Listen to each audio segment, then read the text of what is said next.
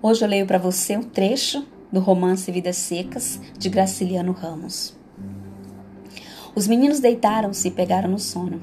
Sim, a Vitória pediu o binga ao companheiro e acendeu o cachimbo. Fabiano preparou um cigarro. Por enquanto estavam sossegados. O bebedouro indeciso tornara-se realidade. Voltaram a cochichar projetos.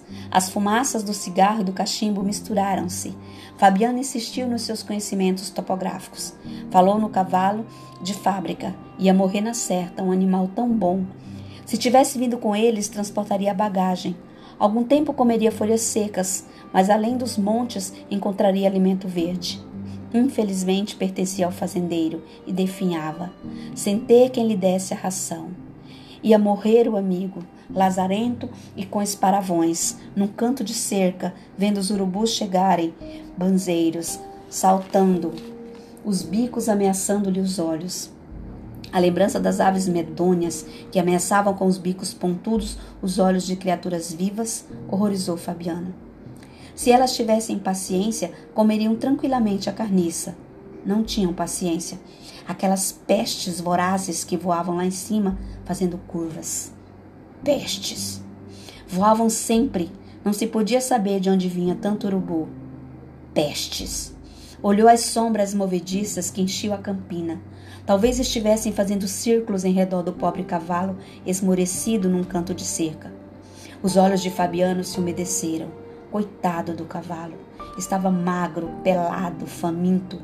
E arredondavam os olhos que pareciam de gente. Pestes! O que indignava Fabiano era o costume que os miseráveis tinham de atirar bicadas aos olhos de criaturas que já não se podiam defender. Ergueu-se, assustado, como se os bichos tivessem descido do céu e andassem ali perto, num voo baixo. Fazendo curvas cada vez menores em torno do seu corpo, de Sinha Vitória e dos meninos. Sinha Vitória percebeu-lhe a inquietação na cara torturada e levantou-se também. Acordou os filhos, arrumou os picuás. Fabiano retomou o carrego. Sem Vitória desatou-lhe a correia presa ao cinturão, tirou a cuia e emborcou-a na cabeça do menino mais velho, sobre uma rodilha de molambos. Em cima pôs uma trouxa. Fabiano aprovou o arranjo, sorriu, esqueceu os urubus e o cavalo. Sim, senhor, que mulher! Assim ele ficaria com a carga aliviada e o pequeno teria um guarda-sol. O peso da cuia era uma insignificância, mas Fabiano achou-se leve, pisou rijo e encaminhou-se ao bebedouro. Chegariam lá antes da noite, beberiam, descansariam, continuariam a viagem com o luar. Tudo isso era duvidoso, mas adquirira consistência, e a conversa recomeçou enquanto o sol descambava. Tenho comido toucinho com mais cabelo, declarou Fabiano, desafiando o céu, os espinhos e os urubus. Não é? Murmurou sim a Vitória, sem perguntar, apenas confirmando o que ele dizia. Pouco a pouco, uma vida nova, ainda confusa, se foi esboçando.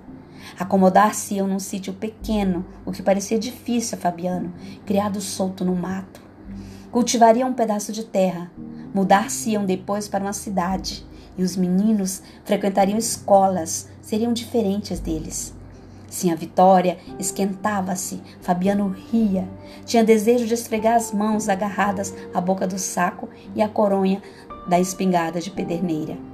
Não sentia a espingarda, o saco, as pedras miúdas que lhe entravam nas alpercatas, o cheiro de carniça que empestava o caminho. As palavras de Sinha Vitória encantavam-no. Iriam para diante, alcançariam uma terra desconhecida.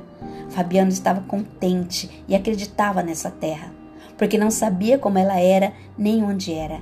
Repetia docilmente as palavras de Sinha Vitória, as palavras que Sinha Vitória murmurava porque tinha confiança nele e andavam para o sul, metidos naquele sonho, uma cidade grande, cheia de pessoas fortes os meninos em escolas, aprendendo coisas difíceis e necessárias. Eles, dois velhinhos, acabando-se como uns cachorros inúteis, acabando-se como baleia. O que iriam fazer? Retardaram-se, temerosos. Chegariam a uma terra desconhecida e civilizada. Ficariam presos nela. E o sertão continuaria a mandar gente para lá. O sertão mandaria para a cidade homens fortes, brutos, como Fabiano, Sinha Vitória e os dois meninos.